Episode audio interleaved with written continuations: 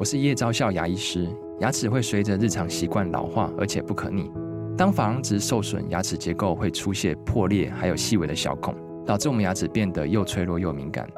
这边我真心推荐贝欧尼修复牙膏，内含 BioHAP 成分，搭配正确的刷牙习惯，经科学实证，可在两周有效让牙齿再矿化，修复受损珐琅质的细微小孔。相关资讯及购买通路，请参考资讯栏连结。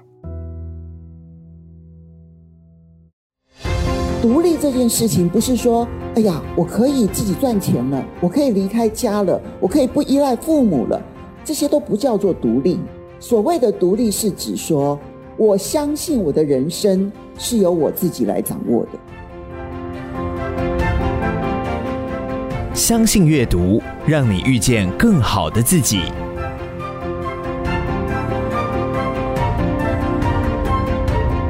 欢迎收听天下文化读书会。在本集节目中，知名主持人，同时也是资深媒体人的陈凤馨老师，分享阅读畅销著作《与成功有约》最后一堂课之后，在生活中带来的改变。听见陈凤馨老师分析如何实践书中的七个习惯，迈向成功人生。接下来，请听陈凤馨老师的分享。非常谢谢大家。与成功有约，其实它是最近这几年影响我最深刻的十本书之一。如果我要排十本书的话，它绝对是名列前茅的。其实我查到的资料，它在全世界卖了已经超过一亿册了，所以这个数字其实还在更新当中哦。三十二种语言，与成功有约，还有现在最新的一本最后一堂课。我觉得光是凭着它这么畅销，三十四年了，到今天为止还是畅销书。前两个月我们看到老高与小莫呢，老高还在推荐这本书。我觉得光凭着这一点，我们就应该要来看一看到底柯维他说了些什么。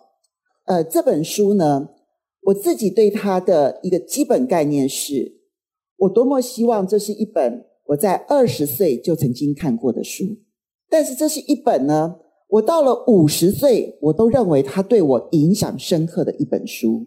前几天我跟台大国际系的名誉教授李吉仁李老师。谈到了这本书，那么当时呢，他告诉我说这本书太棒了。他现在呢，对任何一个单位如果要推动领导力的话呢，这本书一定是基础当中的基础。所以呢，我会定义为这本书是到了七十岁都仍旧是非常重要的一本书。为什么会这样讲？我觉得我们就进入到这本书里头去看这本书里头的七个习惯。知道很多人呢、其实在介绍这本书的时候，他不一定是用“与成功有约”这样子的一个名字，而通常会习惯称它叫做“七个习惯”。那进入这七个习惯之后呢，你就会发现说，它跟一般的成功书籍其实是完全不一样的。他不是教你怎么样变有钱，他不是教你怎么样子好像家庭幸福美满等等等等。他的重心点不是如此，或不止于如此。他的重心点。是告诉你说，你如何过一个到了你在过世的那一天没有遗憾的人生。我觉得能够过一个没有遗憾的人生是一件特别困难的一件事情，因为它意味着你在每一个环节都成功。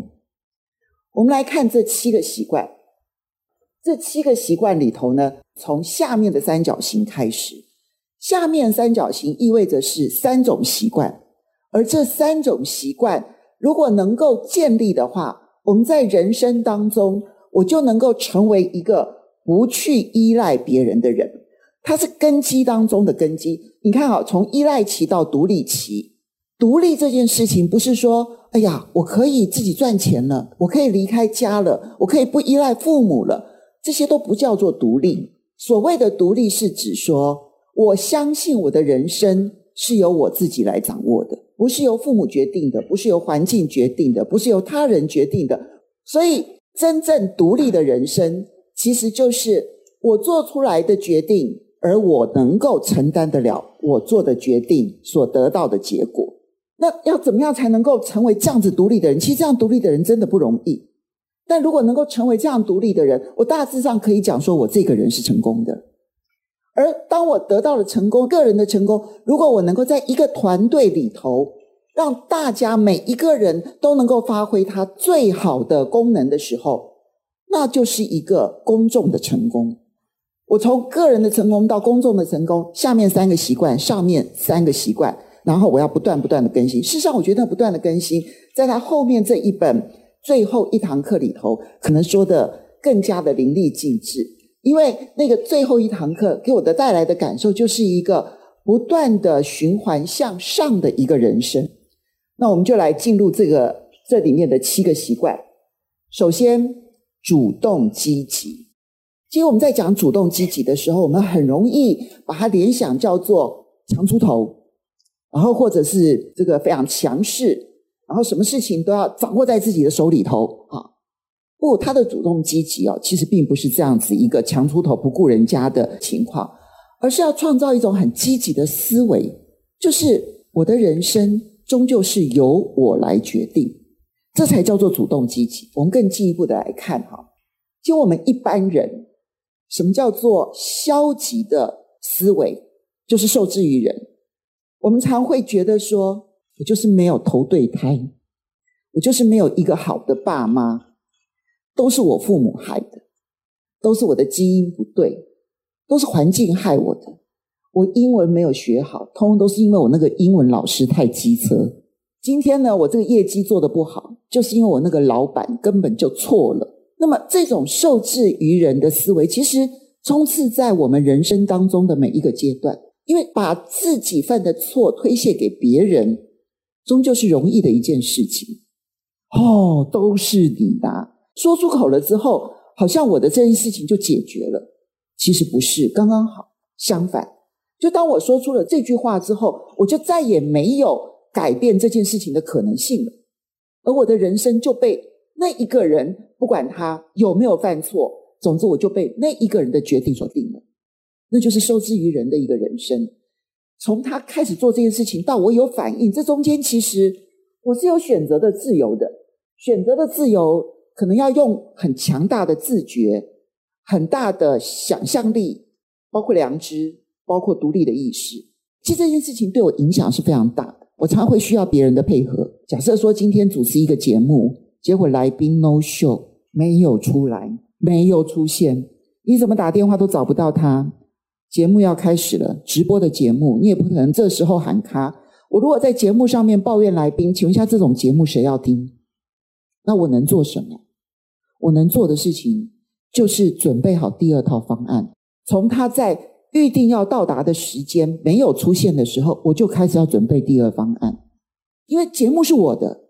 我不可能让我的节目，因为他没有出现，然后我就搞砸我自己的节目。我要做的事情就是对我自己的节目负责。而当这件事情我能够完成它，其实我的满足感是要比一切都要来得高的，因为我解决了一个问题。所以我我这时候去抱怨来宾没有意义，我去怪罪他也没有意义。我能挽回的只有我自己。在婚姻上其实也是如此，老公真的会犯错。但有的时候，常常是因为我犯了错，然后我就觉得都是他害我犯的错。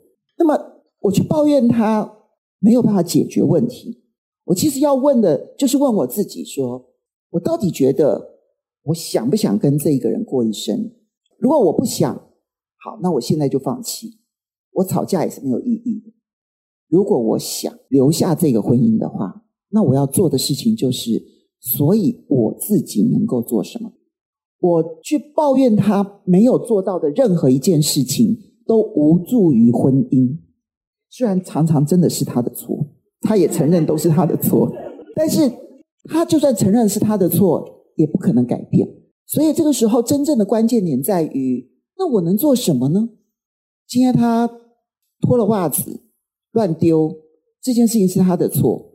可是如果说我一直在抱怨这件事情，我就无法解决这个问题，那我就必须要想办法解决这个问题。那么今天他可能这些事情不会做，如果他偶尔做了，我这个时候该做的事情是鼓励他，而不是抱怨他没有做好。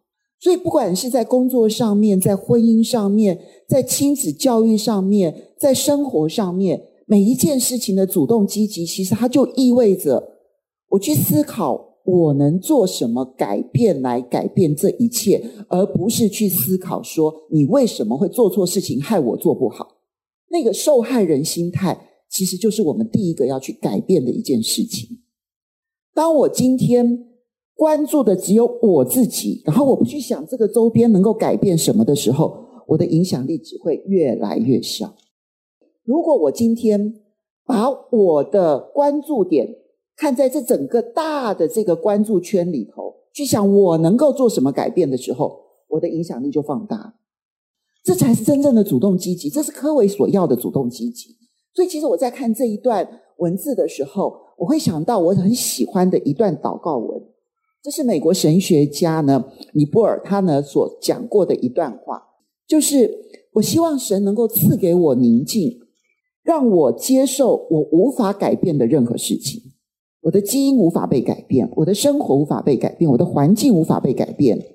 但是，请神赐给我勇气，让我能够积极主动的去改变我能改变的事情。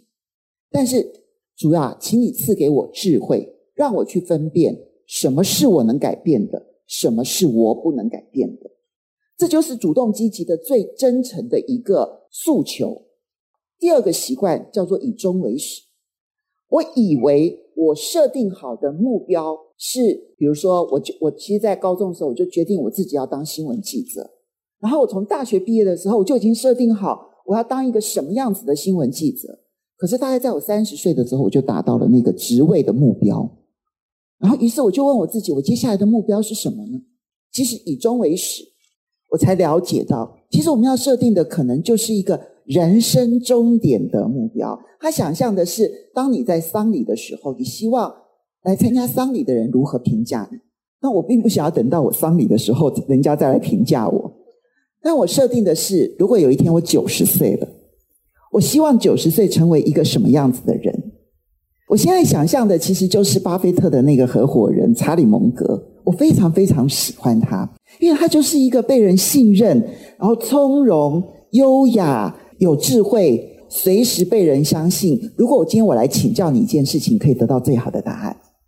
我觉得人生如果到了九十岁，然后别人都乐于跟你相处，乐于跟你谈话，这应该就是最棒的人生。因此，我们很重要的就是要列出一个使命宣言：我要成为一个什么样子的人？九十岁、九十五岁，我要成为一个什么样的人？我希望我的家庭是一个什么样的家庭？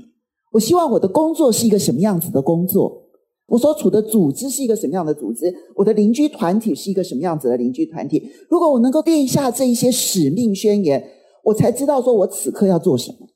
那么有了这样子的一个宣言之后，才会进入到第三个习惯。第三个习惯要事第一，其实听起来像是老生常谈，但是我跟各位说，如果你没有第一个习惯，没有第二个习惯，你的第三个习惯绝对做不到。因为你根本分辨不出来什么是重要的，什么东西才符合你人生此时此刻真的应该要去做的事情。在柯维他提出来要事第一之后呢，他设定了事物分类：第一类紧急又很重要；第二类是不紧急但是很重要；第三类是紧急但是不重要；第四类呢，就是不紧急也不重要。那各位常常就会觉得说，那当然就是要赶快去做第一类紧急又重要的啊！各位，答案是错的。我们真正要做的是要做极多的不紧急却重要的事情，让我们不需要变成常常去做紧急又重要的事情。我只有常常去做不紧急而重要的事情，我才有可能减少第一类的情况，我才可能把重要的事情做好。但是我们真正的问题出在。第二类、第三类常常分不清楚，我们常常被紧急但是不重要的事情所包围，到最后我们就没有时间去做不紧急而重要的事情，而重要的事情到最后就变成又紧急又重要。所以第一类事情，如果你常常做，代表你是一个紧张大师，随时都在 deadline。不紧急却重要的事情，其实如果我们常常做的话，我才可能真正的成为从容有序的人。如果说我常做紧急而不重要，坦白说，这最困难的一件事情就是我如何向这些事情 say no。因为我们常常就会有很多是别人紧急的事情，但是我们被迫好像要去帮他做。我们要有说不的勇气。其实那是非常困难的。你如果不分清楚你自己的重要在什么地方，你就永远不可能在冲突的时候去分辨我如何跟人家 say no 或 say yes。那当然还有一种情况，就是因为我实在没有分辨出什么叫紧急，什么叫重要，到最后我干脆让不紧急也不重要包围我自己。好，接下来我们进入了上阶段，上面这个阶段三个习习惯，从独立期到互赖期。我们如果没有成为一个独立的人格，我们就不太可能跟别人建立更良好的关系。所以，其实独立的那三个习惯是最重要的三个习惯。有了这三个习惯之后，我觉得后面三种习惯都会变得很容易。第一种就是双赢。我们觉得要双赢，其实好像理所当然。但问题是，我们要真的创造大家都是赢家这件事情，首先我要很清楚的知道我的目标是什么。我的目标不是打败你。我们很容易在人生的道路上面，只想要去打败别人，只想要赢过别人，我们就不可能建立真正的双赢思维。只有我知道自己想要什么，我才可能有一个双赢的思维。要先相信自己有足够的富足，大家才能够成为赢家。第五个习惯是知彼解己，了解别人跟别人良好的沟通是一件很重要的事情。其实这本书里头给我了一个很大的一个冲击，就是我真的要怎么样去听懂对方的话。第一个是要先确定对方真的听懂了我的话吗？它里面一个很好的方法，我后来常常用的是用我自己的话去复述对方的话，让对方来确定我是不是真的听懂。因为我们常想当然耳的，对方是在说什么，我说一遍，然后让对方了解说我真的听懂他的话。可是这本书告诉我说这样还不够。你要带着同理心，因为有时候他可能讲，比如说他里面举的例子说上学好无聊哦。那这个时候，如果你能够同理到他其实在讲这句话，也许他在学校遭遇挫折。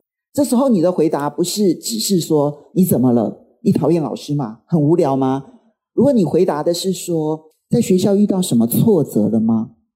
你会发现，就小孩子反而知道你更同理他。我觉得带同理的这种倾听是很困难，很困难。我觉得很难做得到。但我曾经从一个心理学的一个智商心理师呢，学到一件事情：至少我可以放下我的手机，然后对着他的眼神，然后很诚恳地问他，是不是遇到了什么困难，能不能够让我知道？然后接着我不急着说话，我就不断地看着他，直到他说出他的话为止。这个其实是很难的一件事情。但是我们常常犯的错误，其实是我们给价值判断。哎，你你怎么会不想上学？怎么可以这样哈？然后好为人师，这个是我常犯的一个错误。想当然耳，你一定是怎样的？你一定是不乖，所以如何如何如何？其实这些事情都是我们在跟对方沟通的过程当中常犯的错误。那这个错误其实要能够把它改正，是很困难的一条路。但是每一天一定都有机会做得更好，所以叫习惯的原因就是你每一天都要做。那么习惯六就是要统合忠孝，别人的成功其实也可以成为我成功的一部分。这件事情不容易，所以我们至少可以问，就是遇见与我不同的人身上学到什么？这是在统合忠孝里头最重要一件事情。当然，习惯七告诉大家说要不断的更新。我觉得讲不断更新，倒不如就进入这个嗯，与成功有约的最后一堂课。里面谈的是，我可能在中年觉得困顿的时候、挣扎的时候，我可能在成功的巅峰的时候，我可能在人生挫折的时候，可能在人生下半场的时候，你要有这几个心态。预测未来最好的方式，就是我自己去创造未来。我位于成功巅峰的时候。跟你合作的人，什么叫做向上心态？感谢你收听天下文化读书会。听完七个习惯的影响力，是否让你想改变了呢？想深入了解七个习惯的运用，欢迎透过本集节目资讯栏购买《与成功有约》最后一堂课。天下文化读书会，我们下次见。